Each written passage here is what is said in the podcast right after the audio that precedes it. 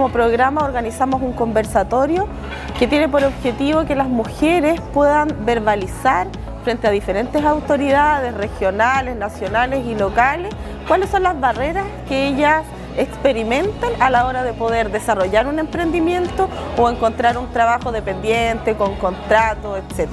La idea es que ellas puedan manifestarlo frente a las autoridades para nosotros en un documento con posterioridad hacerlo llegar a diferentes instancias eh, para atenderlas. ¿no? Nosotros como programa no, no nos interesa solo quedarnos en la escucha activa, sino que queremos movilizarnos para disminuir a nivel local las barreras que están afectando a que las mujeres puedan tener mayor autonomía económica. Es que uno pasa etapas. Bueno, muy importante este programa de las mujeres jefas de hogar de la municipalidad, eh, conjunto con Cernameg, y poder eh, conversar con mujeres de acá, con su realidad local.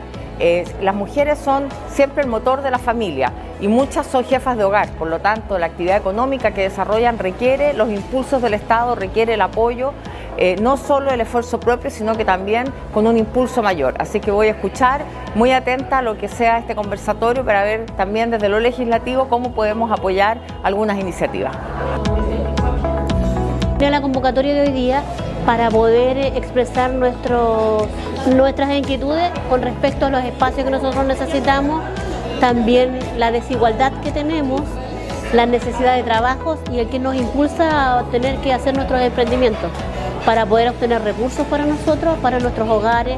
Yo que tengo hijos eh, y muchas de mis compañeras también tienen sus propias necesidades. A todas o a la mayoría de nosotros nos falta eso, creo que a todas, el espacio físico para poder, poder exponer nuestros trabajos.